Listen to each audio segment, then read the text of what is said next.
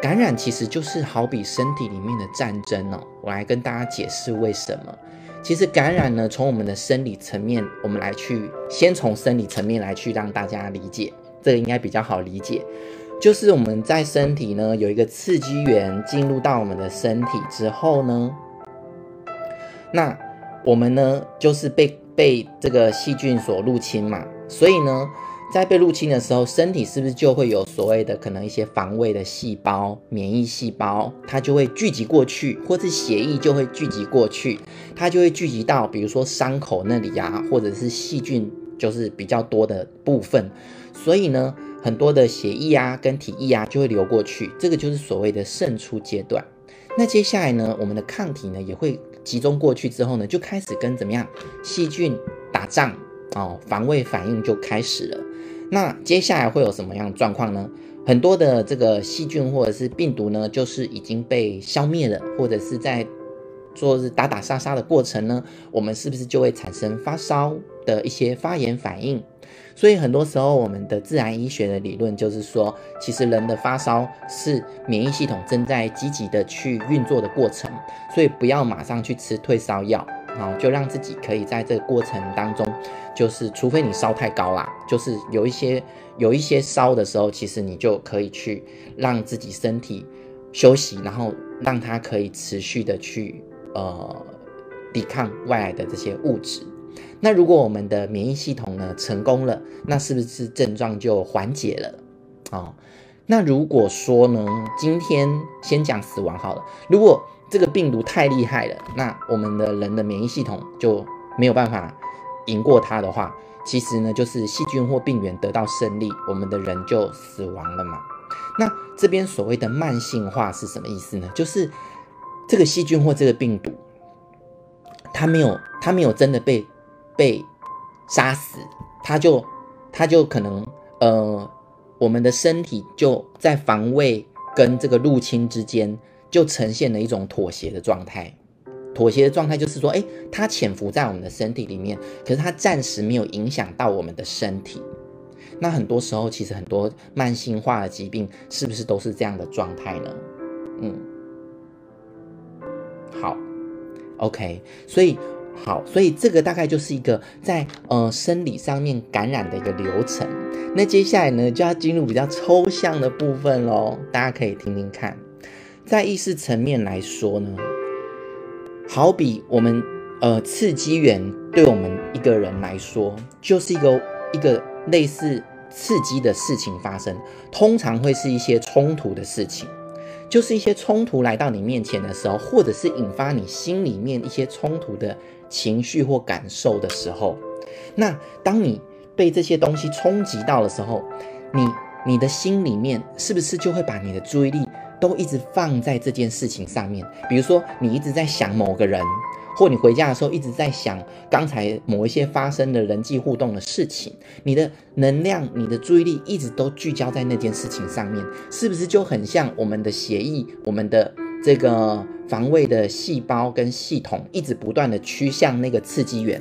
是不是？那这时候防卫反应就要开始作用了。我们内在也有所谓的防卫反应嘛？这个呃，应该。嗯，应该大家我不确定是不是都能够理解，防卫反应可能就是诶忽略啊，是一种防卫反应；否认啊，也是一种；或者是转移注意力啊，其实也是一种防卫反应。所以，我们怎么样去面对我们现在遇到的这个可能一个事件，不管是人事物，那当我们心里面出现防卫反应的时候，我们就开始跟这个刺激源来去做对抗了。那我们可能是怎么做呢？我们可能就是去积极的理解说刚才发生的事情到底是如何，然后呢，我们要怎么样去跟那个人沟通跟互动？那是不是注意力也都在上面？然后不断的去找到这个问题的解答。但是有些人呢，可能就会用一些防卫的机制，比如说他就装没事哦，没事啊，没事啦，就这样过了就算了，不管了，这样子就是装没事。或者是呢，维持怎么样表面的和平，啊，或者是呢，就是想说睡个觉就好了，不去想。其实，在这个过程当中，他心里面，你可能本来应该要怎么样？本来应该要产生愤怒的，你本来应该要对这件事情很激动的，你本来应该要很有情绪的，你应该很焦急的，可是你却切断了，或者是你忽略了你自己内在的这个状态。所以重点来了，当你去忽略你内在状态的时候，这些内在的心理的能量，它还是要有地方去流动的。它不是说你不管了，你就你就你就没事了。它会从就从抽象的部分往具象的地方去，所以它就会从身体的层面展现出来。那这边提到就是刚说的发烧，发烧其实某个程度就是发烫嘛，身体温度变高，某个程度也代表愤怒。所以其实如果常常发烧的人，你可以去观察一下，或者是自己对号入座一下。如果一个人常常发烧，他是不是平常表面都非常的好好先生或好好小姐，完全没有任何愤怒的情绪？或者是另外一个极端，就是有些人他常常都在愤怒，也有可能会有这样的状况。所以呢，当他出现这个状态的时候，其实我们应该要去意识到自己的冲突到底是什么？为什么这个人？他这样的反应，或这个事情来的时候，会让我心里面这么的有情绪。那如果当我能够愿意去注意他，并且想办法去从中去学习跟成长的时候，那其实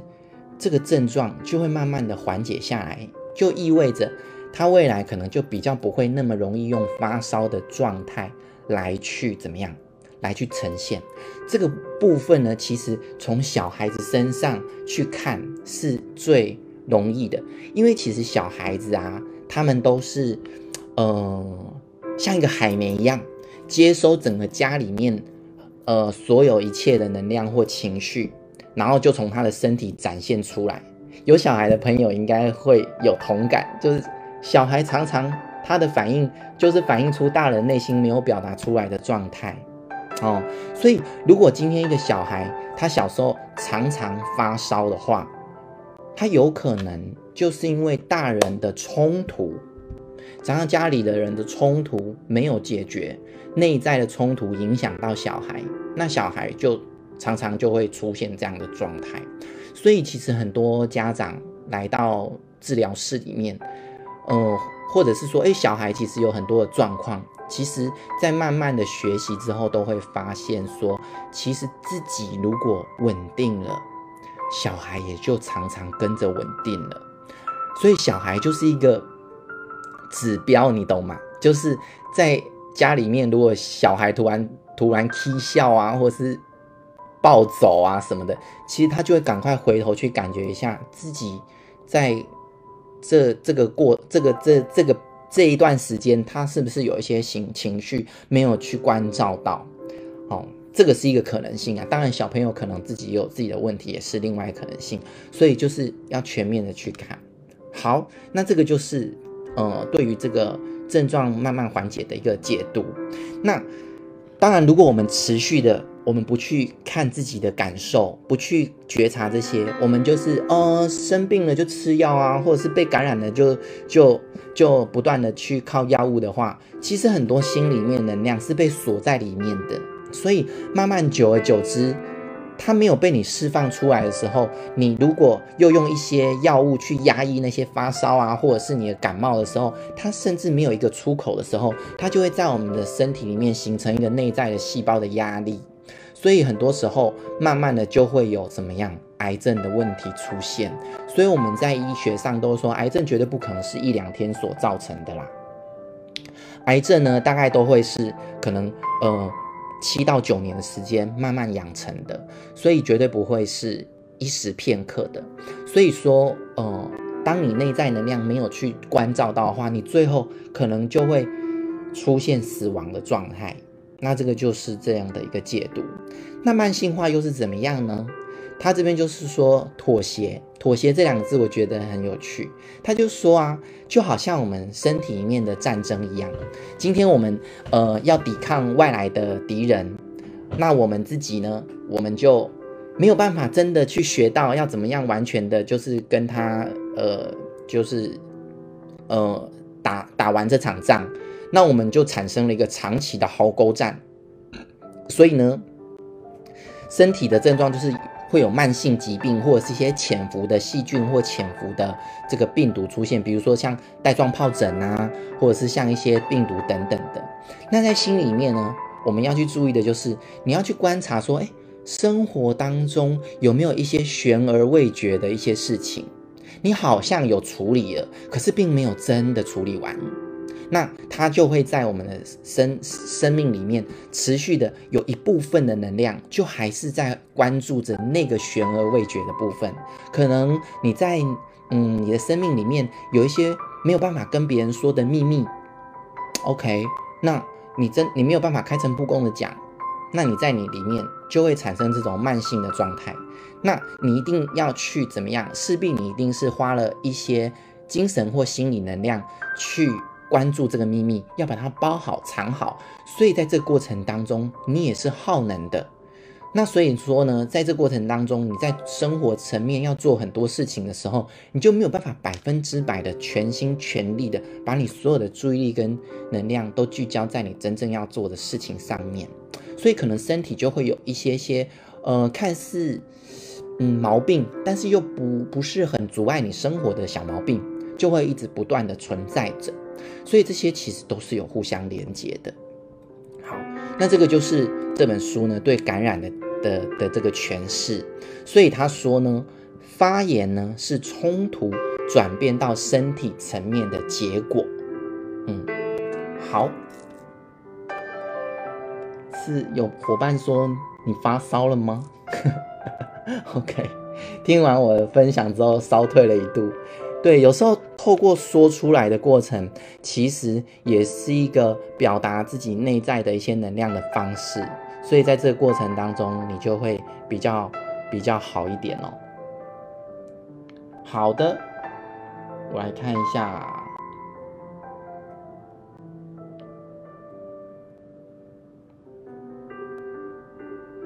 OK，好，所以感染的部分啊。大概机制，大家都已经讲到这边了。好，那我要继续讲。那这本书其实有谈到关于冲突这件事情啊，我们对于冲突的解读跟我们的诠释是很是要特别去注意的。冲突其实，在我们生命里面，很多人其实是把它压抑的，所以常常就会因为压抑了这些冲突而产生，呃，就是从心里没有去处理好，引发到身体的呈现。所以他说。其实，当我们每冲过一次的冲突呢，我们就更能够适应，就学到了这个冲突背后我们应该要学习跟成长的课题。就好像身体每一次经历了一些感染之后，身体就又有抗体了。那这抗体就能够让我们面临接下来一样的病毒或是一样的细菌来的时候，我们就免疫了。所以也某个程度也代表了我们的成长。所以呢，当我们能够去学习到冲突其实是我们成长一个必要的部分的时候，我们就不要这么的害怕，或者是切断冲突。慢慢的，我们就可以从冲突当中去学习。那很多时候，我们都说，整个你看历史的潮流啊，整个世界的的这个的这个进步，其实很多时候都是靠很多的革命跟冲突所。成长的，大家可以回想一下。所以，其实，在我们自己的身体跟我们的内在，我们也一样需要做这样的革命。但是，我们不是去做世界的革命啊，我们是去做我们，我们是去革我们自己大脑思维的命，去革我们内心状态的命。而当你对于自己的这些状态有更多的觉察的时候，你就比较能够，就是翻转的过去。那我自己在临床上啊，很多时候比较多出现的状态都是大家是呃刻意的压抑冲突，也就是刻意的压抑自己的愤怒。所以在疗疗疗程的时候，我蛮常都会需要客人就是个案就先去呃愿意去释放他的愤怒，先不要把愤怒想的那么恐怖。当他能够愿意释放的时候啊，其实啊很多问题他的状态就已经好一半了。那往往很多时候，他们的问题是在于说，他怕他表达了愤怒之后会伤害到别人。可是我们要明白，就像是我刚才说的，伤害跟被伤害其实都有每一个人自己生命的课题要去处理。被伤被伤害的那个人，他也必须在这个生命当中去去去从被伤害这个课题去处理，所以没有一个没有一个说说叫做你不把自己心里的话表达出来，就是一个呃完美的沟通，绝对不是这样子的。哦，所以呢，还是要鼓励自己。当然，我们在沟通的时候呢，慢慢的用更有智慧的方式沟通出来，就是一种成长。所以呢，可是你如果完全不表达的时候，或完全不表现自己的时候，其实你连练习的机会都没有。好，所以这就是好比我们在免疫系统的这个、这个、这个成长这样子。所以他说，当我们做每一件事情都涉及了牺牲，那很多旧的事物的死亡，才能产生新的事物。所以他说，其实呢，冲突啊，它是发展真正的动力，也就是生命真正的动能。所以压抑任何冲突，就是攻击生命的动能。所以你会发现呢、都都不都没有愤怒的那些人，你会感觉他的生命好像 没什么动力，或是人怎么感觉好像都死气沉沉的。那就是他自己内在的生命动能没有去点燃。其实，其实愤怒这个这个情绪啊，嗯，当然负面的标签已经很多了。但是对我而言，愤怒它有一个很重要的正面标签，就是代表你的力量。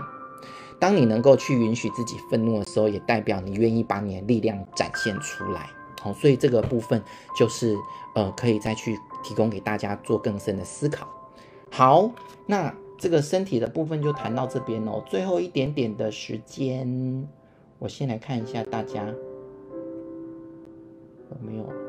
什么问题。所以冲突发生的情绪被压抑下来，就变成发炎吗？的确，蛮有可能是这样的一个原因的。哦，因为在解读这些所有的事情的过程，并没有一个绝对性。我刚刚说了，我们在觉察的时候，不只是物质层面或心理层面，我们都要同时的去全盘的去觉察，而不是只有偏向一边。但是往往我们现在都过度的在物质层面，所以你只要把一些注意力拉回来就可以了。好，那我们呢？呃，等一下有时间再回答大家问题，因为我还有一点点东西要跟大家分享。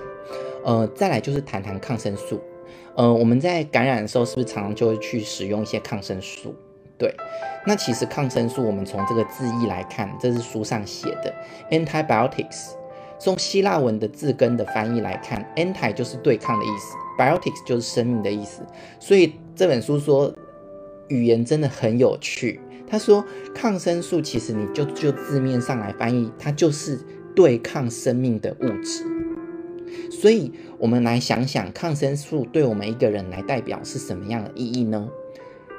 当我刚才说的，如果你有一些可能心里面的冲突啊，或一些愤怒，你心里如果没有去觉察到，它从身体发出去了，你被感染了，或，或者是你你发炎了，那这时候你应该就是。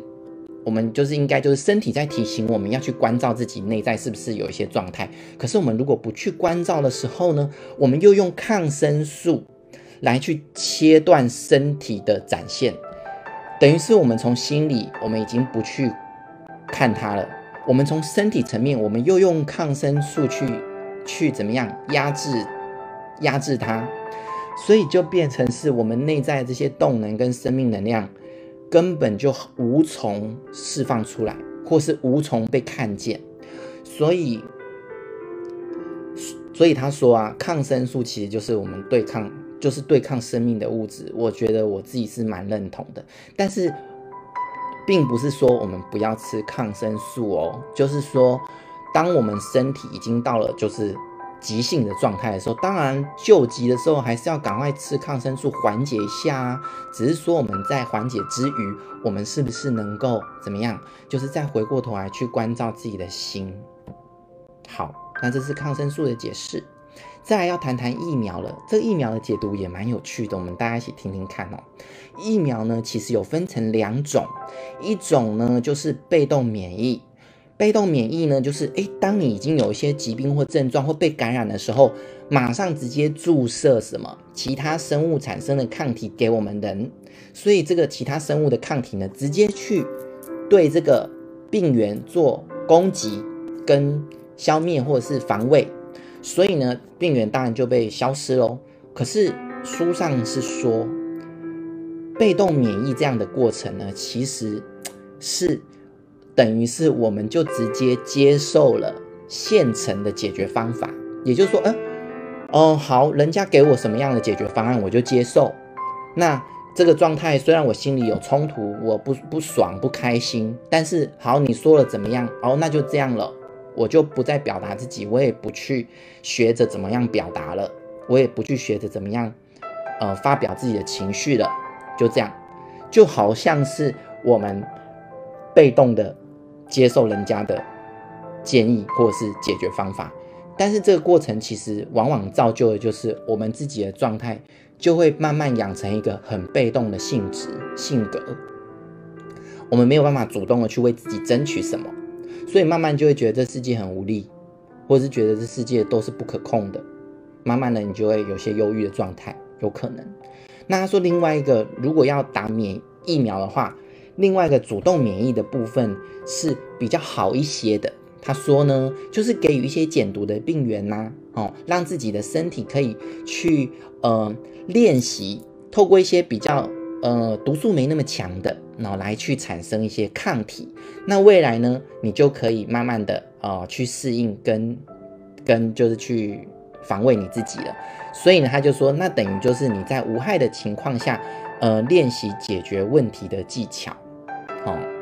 所以他有一个比喻，我觉得蛮好的。他说，就像呃军事演习一样，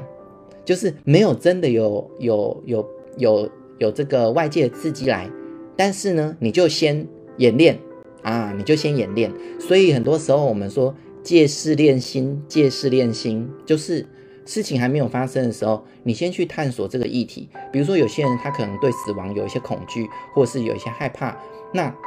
他是不是等到真的家人死了之后，他才去经历崩溃啊，然后很悲伤啊，然后才去做心理治疗呢？其实不是的。如果我们可以的话，我们可以先去上一些心灵成长课程啊，来去对于对于死亡有更深的体会跟探寻。那这样的话，其实我们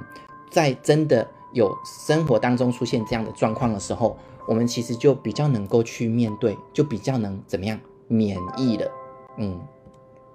好，所以最后一张 PowerPoint，好，我先把它讲完。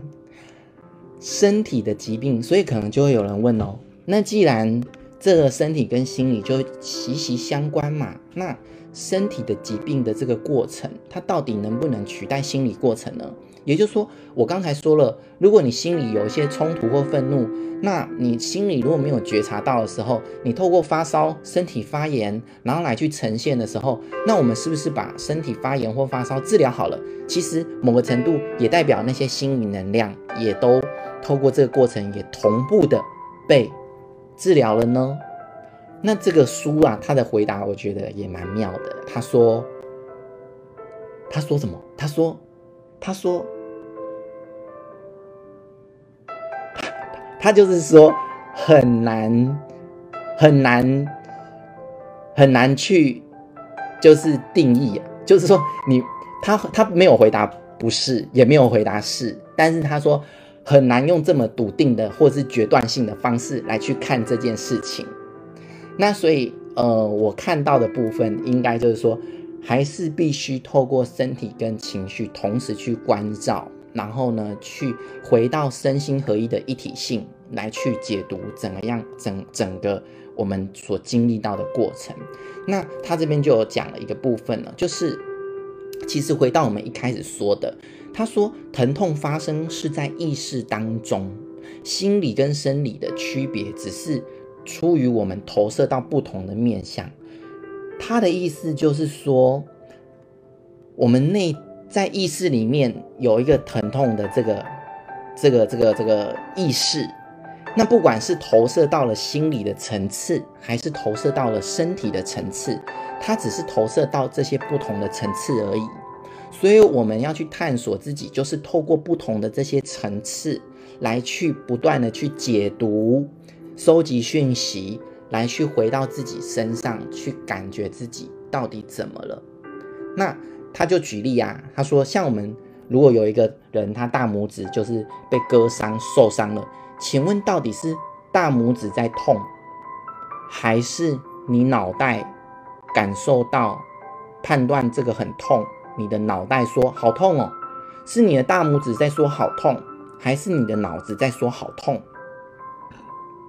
脑子其实我在说的就是他的意识啊，是你的意识在说好痛，还是你的拇指在说好痛？OK，那这个我觉得大家可以再去思考一下。还有另外一个我觉得在临床上比较有趣的例子，就是幻肢痛。就有有些人他可能断臂，他可能右手整个不见了，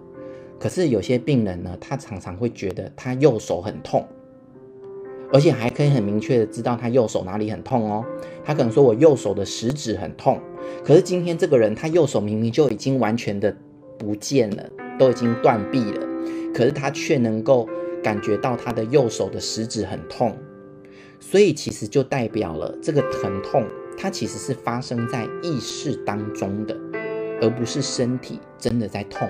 身体它只不过就是一个呈现出来的状态，让我们更能够去觉察自己而已。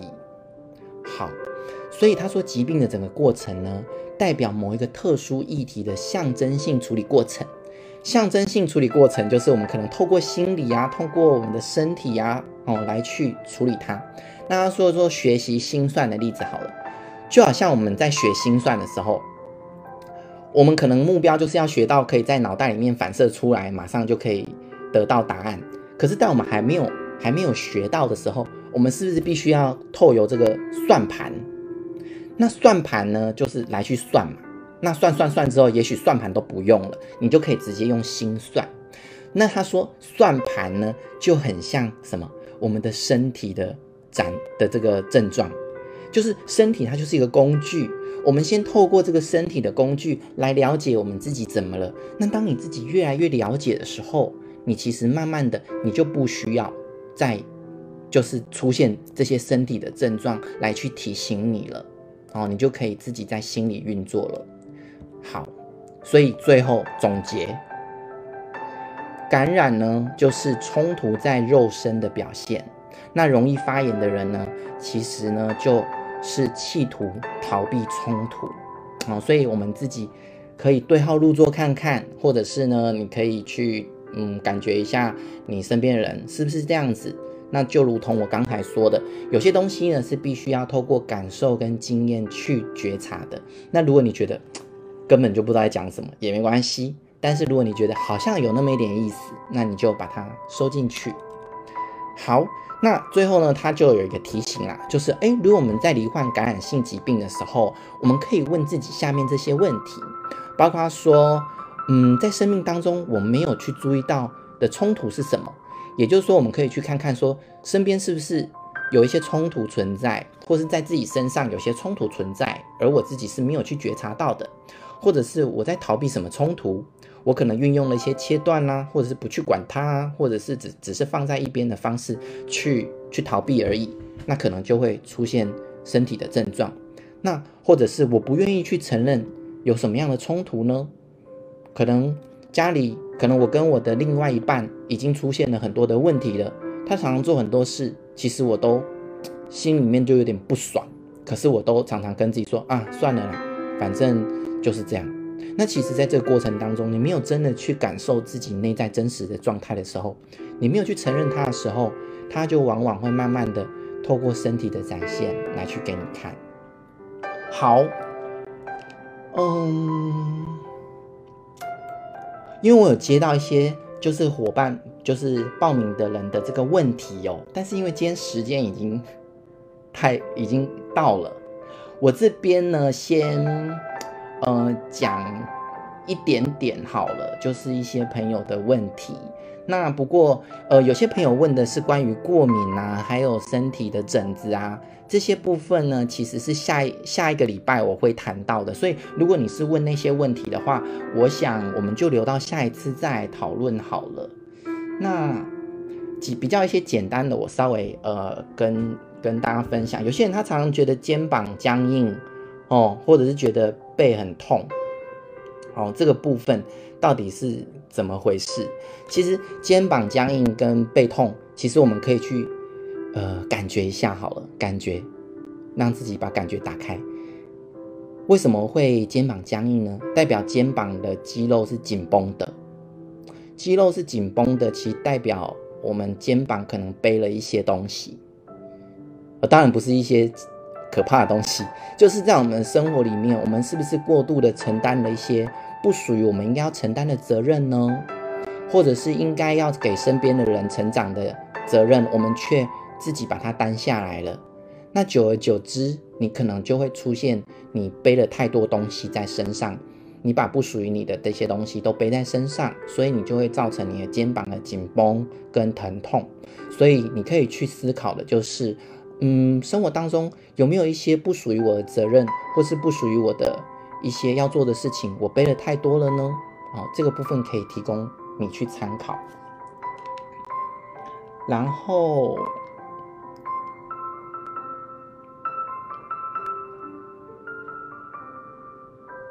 好，另外一些谈到心血管的部分啊，心血管其实就是在书的后面有谈，但是因为我三次的读书会我没有去，我没有去讲到这部分，所以我稍微讲一下。其实他说，呃，高血压的部分，其实高血压是什么呢？高血压其实。是不是我们也去感觉一下？用感觉的高血压是不是就是因为血管的这个血管壁太过度的呃僵硬，没有弹性，所以呢造成这个血血压过高。所以这个太过度的僵硬跟没有弹性这个状态，其实有可能就会展现在这个人的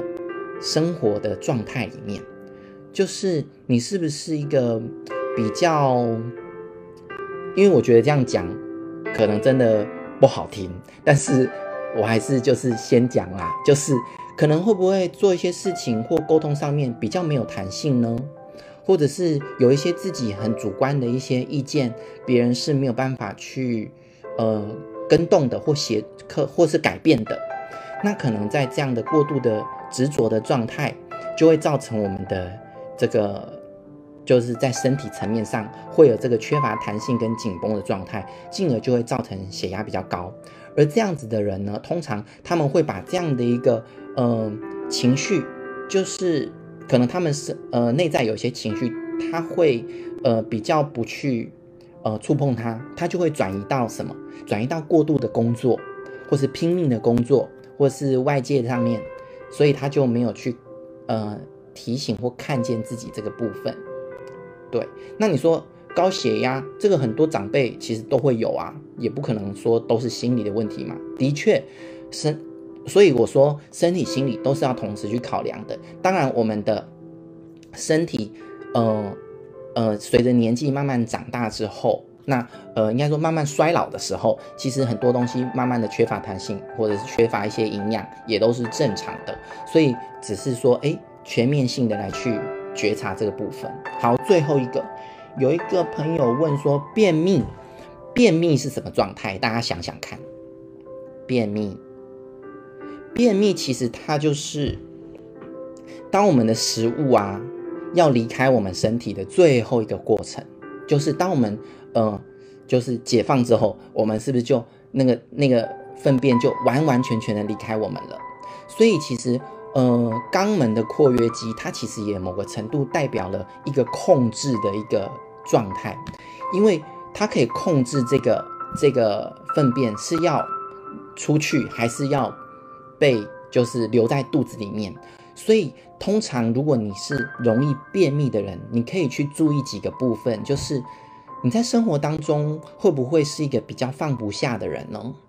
就是很多事情你都要抓着，你都放不下。或者是你会不会有点过度的控制，很多事情你都要掌控在你的的呃手中，或者是很多事情你都是觉得都是要掌握的好好的，不能就是失控，或者是不能有你不知道的状态。那那如果是这样的话，就比较能够，就比较会出现这样便秘的状态。这提供给大家一个另一层面的思维跟探讨。好，那那这样子的人呢，其实要学习的部分就是，是不是能够去愿意学习着相信，相信就是身边的人也可以把事情做好，相信就算事情不在你的掌控当中，你的生命也不会有什么样的问题。这个也牵涉到很深的安全感的问题。好，所以这个部分啊，好，还有就是你愿愿不愿意放下很多东西，是不是能够放过自己，不要那么的用力，不要那么的抓取，那可能就会让自己在身体跟心理层面都有一些松开。嗯，好，那这个就是我今天呃跟大家呃回馈的，那还有一些。问题哦，我就等到下次再跟大家说明哦。那我们下周的预告呢，就是会谈到防卫系统跟过敏，还有呼吸道的这个部分。那就一样，下周三晚上的九点半到十点半，我们就线上再会。